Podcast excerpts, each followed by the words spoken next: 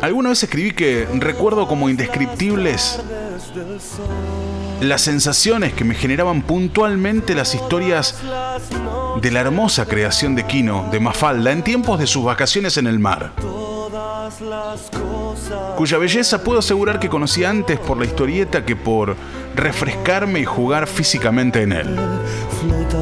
Lo mismo que cuando aparecía apreciando desde su ventana noches de lunas y estrellas enormes. Juro que sentía el fresquito en la cara.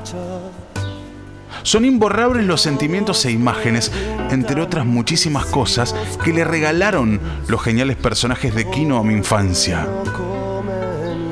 Quizás eso deberían saber los pibes a los que no les leen o que se rehusan, con razón a veces, a abrazar cualquier libro. No que es mejor para su futuro.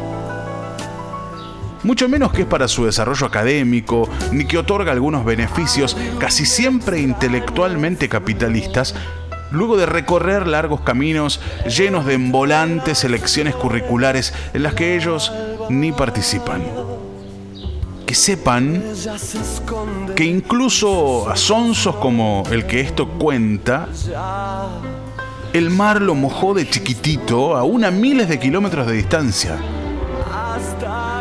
Que muchos sentimos el olorcito y los sonidos de la naturaleza en el río donde vacacionaba Felipe. Y hasta que se nos estrangulaba el estómago viendo que Manolito solo podía remojarse en un fuentón. Y todo eso, todo eso con tener un libro en las manos y todo eso con los geniales trazos de Kino.